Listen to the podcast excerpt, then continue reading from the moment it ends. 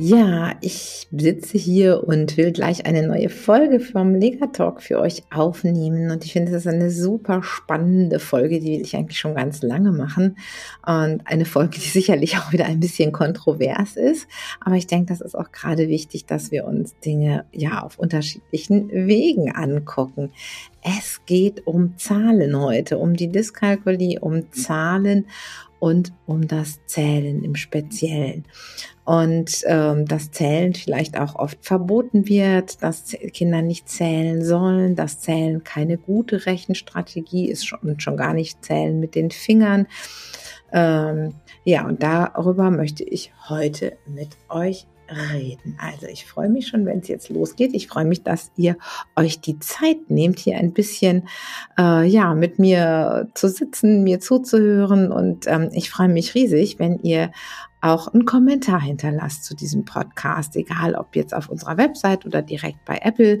Und ähm, ja, wenn ihr ihm noch ein, äh, fünf Sterne gibt, ist das natürlich auch schön, weil dann können andere betroffene Eltern, Lehrer oder sonstiges ihn einfach auch schneller finden. So, und jetzt habe ich auch lange genug gequatscht.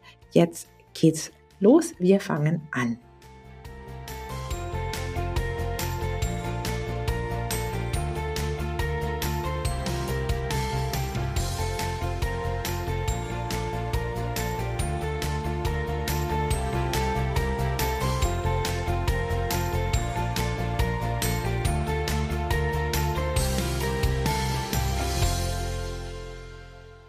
Herzlich willkommen zu einer neuen Folge von Legatalk, deinem Podcast rund um Legasthenie und Dyskalkulie. Und heute haben wir ein ganz, ganz spannendes Thema. Zählen ist eine Rechenstrategie. Und ich finde, das dürfen wir nicht vergessen und auch nicht vernachlässigen, weil Zählen wirklich ähm, wichtig ist, damit unsere Kinder eine ja eine Grundlage bekommen und diese Grundlage, die dürfen wir ihnen nicht wegnehmen.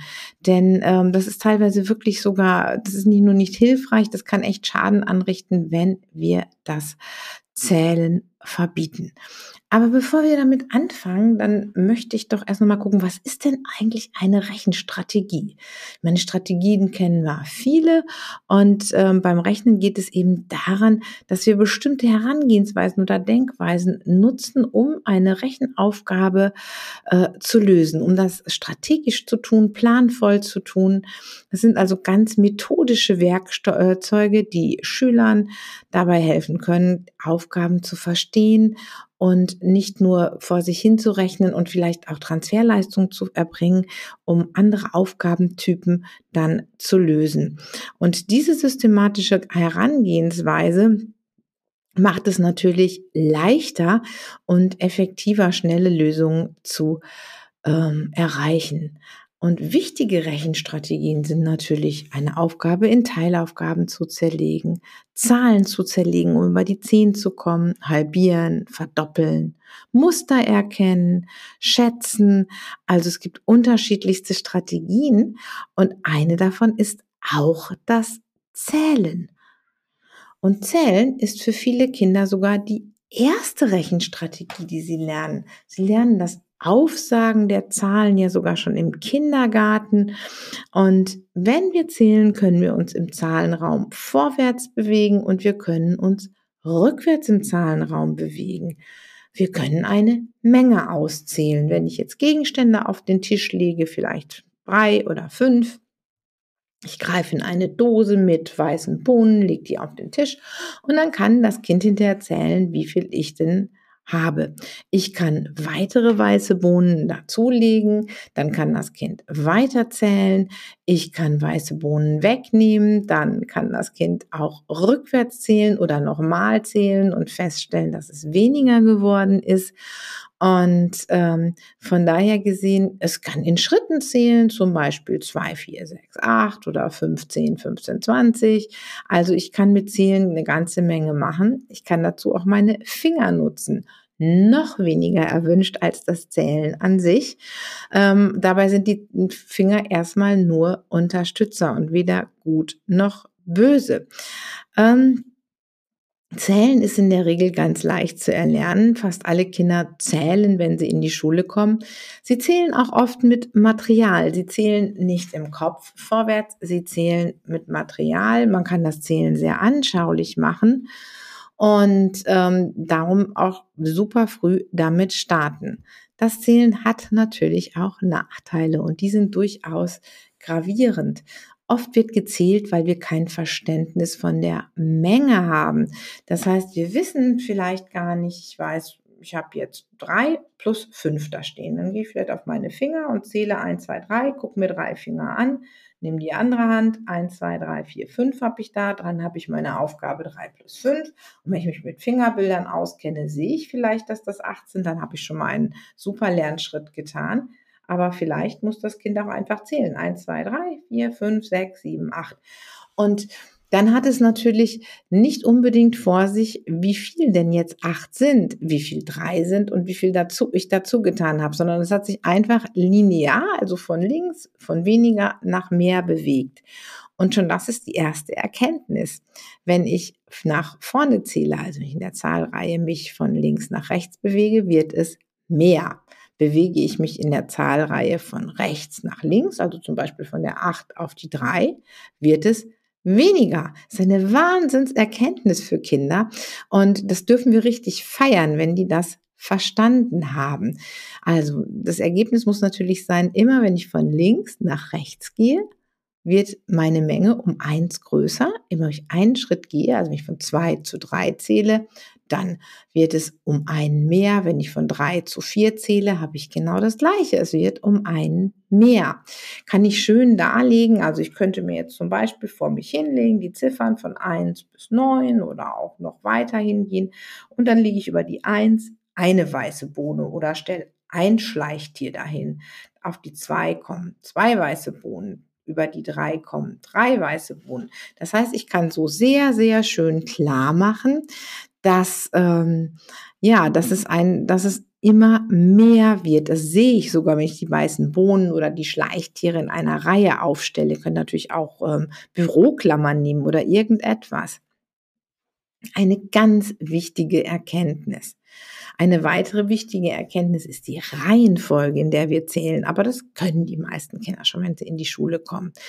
Ähm, wichtig ist auch, wenn ich jetzt zum Beispiel meine weißen Bohnen dahin lege, ich darf jede Bohne nur einmal zählen. Zähle ich eine Bohne zweimal, stimmt meine Menge nicht mehr. Und es ist ganz egal, was ich zähle. Das heißt, ob ich Elefanten zähle oder ob ich Erbsen zähle. Drei bleibt drei. Drei Elefanten oder drei Erbsen. Jetzt stellt euch doch mal vor, so ein Grundschüler, der gerade in die erste Klasse gekommen ist, was das eigentlich schon für eine Leistung ist, wenn ich die Ziffer drei sehe, einfach nur so zu verstehen, das kann eine riesengroße Menge bedeuten, nämlich drei Elefanten. Ich muss mir das mal vorstellen.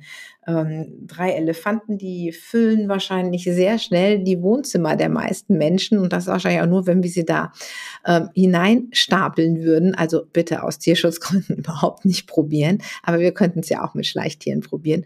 Und drei Erbsen, die kann ich in einer Hand nehmen, die kann ich in die Hosentasche stecken. Und das alles soll jetzt durch diese Ziffer drei symbolisiert werden. Ich finde, das ist doch großartig. Und wenn wir das mit den Kindern üben können, also immer wieder zum Beispiel die Ziffer 3 hinzulegen und verschiedenste Sachen dazu zu legen, drei Gabeln, drei Erbsen, drei Schleichtiere, drei dicke Sofakisten, ähm, drei Teller, ganz egal was. Und so baue ich auch so ein Stückchen Mengenverständnis auf. Und wenn ich jetzt anfange zu zählen, ist es egal, wann ich welchen Teller zähle oder wann ich welchen Elefanten zähle oder wann ich welche Erbse zähle. Also wir stellen uns noch mal vor, ich habe drei Elefanten. Wir sind jetzt im Zoo und haben drei Elefanten. Der eine Elefant heißt vielleicht, ähm, ja, weiß ich nicht, der, der heißt vielleicht Luis und der andere Elefant heißt äh, Loris und der dritte Elefant heißt Anushka. Und dann ist es eigentlich egal, ob ich erst die Anushka zähle, dann den Loris und dann den Lukas oder umgekehrt, ob ich erst den Lukas, dann die Anushka und dann den Loris zähle. Es bleiben immer drei Elefanten. Genauso ist es bei meiner er meinen Erbsen. Wenn ich die als Dreieck hinlege, ist es völlig egal, ob ich erst die obere Erbse zähle und dann die beiden unteren oder ob ich die Erbsen durcheinander würfle. Ich muss jede Erbse einmal zählen und wann ich welche Erbse zähle, ist egal. Und ich finde, das ist so ein Stückchen, das ist das Erste, was ich lernen muss, dieses Mengenverständnis, wenn ich vom Zählen wegkommen will. Also ich muss ein ganz gutes Verständnis davon haben, erstmal, wo steht eine Zahl? Ne? Also wenn die 5 steht zwischen, äh, zwischen der 4 und der 6, aber die 5 bedeutet noch viel, viel mehr. Es ist nicht nur das Wort, was in der Reihe zwischen 4 und 6 kommt. Es bedeutet, dass ich fünf Teile von irgendetwas habe. Von ja, Bohnen, Erbsen, Elefanten, ganz egal. Und das ist der allererste Schritt, das ist eine Grundvoraussetzung, dass ich ein Gefühl dafür entwickle, was ist jetzt fünf, was ist zwei, was ist drei. Ich kann mir zwar immer nur in einem kleinen Zahlenraum etwas vorstellen. Wenn ich größere Zahlen mir vorstellen will, muss ich etwas anderes machen. Dann muss ich die Zahlen bündeln, vielleicht zu Fünfern. Ich, also ich kann mir zum Beispiel 20, ähm, kann ich mir nicht auf einmal vorstellen. 20 Erbsen, versucht mal euch so 20 Erbsen vorzustellen. Dann mach mal die Augen zu und jetzt versuch mal so, wenn du eine chaotische Menge auf dem Tisch liegen hast, vorzustellen, wie viel 20 Erbsen sind. Das wird kaum funktionieren. Wenn es jetzt vier Fünferpäckchen von Erbsen machst, dann kannst du dir sehr schnell 20 Erbsen vorstellen. Oder wenn du zwei Zehnergruppen machst, wirst du dir das auch noch vorstellen können. Aber wir müssen bei großen Zahlen anfangen zu bündeln. Und ähm, da haben wir eine super Bündelung eigentlich, wenn es in die Mathematik geht. Wir haben unser Zehnersystem. Unser Zehnersystem ist etwas, da kann ich mich jedes Mal drüber freuen. Das ist was total Geniales.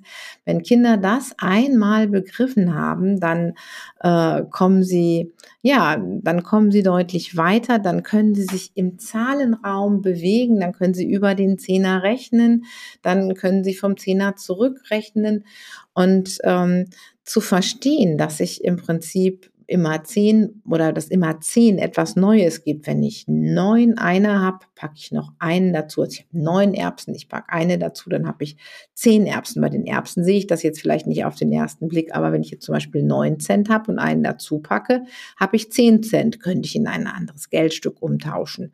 Wenn ich zehn zehn Cent Stücke habe, kann ich die wieder in ein anderes Geldstück umtauschen, nämlich 100 Cent, einen Euro.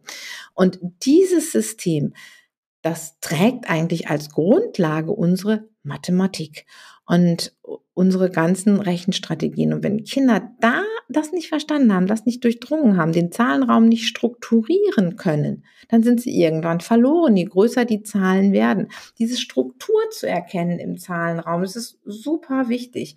Und da werden wir sicherlich nochmal eine extra Folge zu machen, aber nur wenn ich das Mengenverständnis entwickelt habe und wenn ich weiß, wie unser Zehnersystem tickt, wenn ich das wirklich verstanden habe, dann kann ich mich vom Zählen ablösen. Das heißt, wenn ich möchte, dass Kinder nicht mehr zählen, dann muss ich ihnen etwas anderes nicht nur anbieten, dann muss ich dieses andere bei ihnen anbahnen, ich muss es mit ihnen erarbeiten, sie müssen es begreifen im wahrsten Sinne des Wortes. Nur wenn ich das mache, kann ich Ihnen das Zählen als Rechenstrategie wegnehmen. Denn Zählen ist durchaus ineffektiv, es dauert lange, es ist fehleranfällig. Aber wenn ich nichts anderes habe, ähm, dann bleibt mir ja nichts anderes übrig, als das zu nutzen.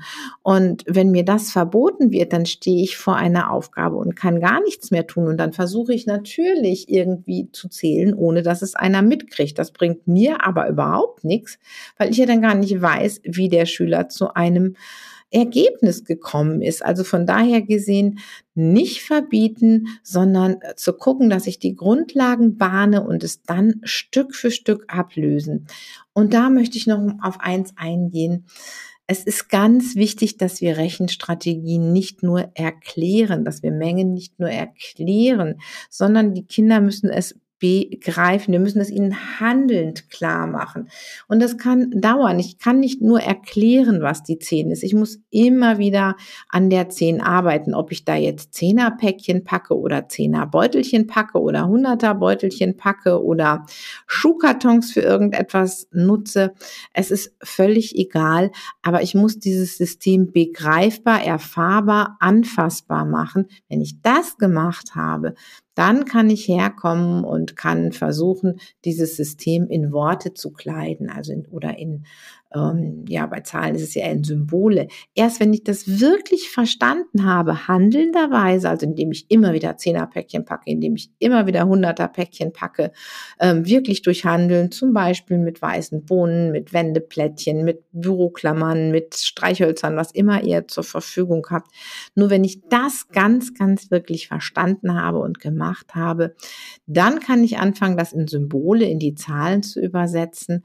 Und wenn ich das gemacht habe, dann kann ich vielleicht an der Vorstellung arbeiten, was ich gemacht habe. Und dann kann ich erst anfangen, etwas zu automatisieren. Dann kann ich diese Symbole ähm, ja auch beschleunigen, dass ich eben bestimmte Themen habe, die dahinter stecken, dass ich also irgendwann einfach mal weiß, dass ich bei der 17 plus 3, dass ich auf den nächsten Zehner komme, weil wenn ich verstanden habe, dass 7 plus 3 ein Zehner auffüllt, dann weiß ich auch, dass 117 plus 3 auf den nächsten Zehner geht und es 120 ist. Und das ist Arbeit und das ist Arbeit, die dauert. Es ist keine Arbeit, die in zwei oder vier Wochen gemacht ist. Das erlebe ich immer wieder die Frage, jetzt habe ich das aber schon mindestens drei Stunden mit dem Kind geübt und es funktioniert immer noch nicht. Hm, das kann ein halbes Jahr dauern. Ich kann ein halbes Jahr lang jede meiner Stunden darauf verwenden, am Zehnersystem zu arbeiten, ohne auch nur einmal mit Symbolen gearbeitet zu haben. Aber nur so bahnt es sich Stück für Stück. Ja, ich hoffe, es hat euch gefallen. Ich würde mich, wie gesagt, riesig freuen, wenn ihr mir einen Kommentar dazu hinterlasst, eure Erfahrungen zum Thema ähm, ja, zählen ähm, statt rechnen oder äh, dass ihr die mit uns teilt, weil das würde uns natürlich auch helfen zu gucken, wo steht ihr, welche Fragen habt ihr dazu und auch vielleicht um mal auf eine neue Folge zu gehen. Ja, zum Schluss habe ich hier noch eine Ankündigung. In der Akademie laufen unsere Mobbing-Präventionstage ab dem 3.7.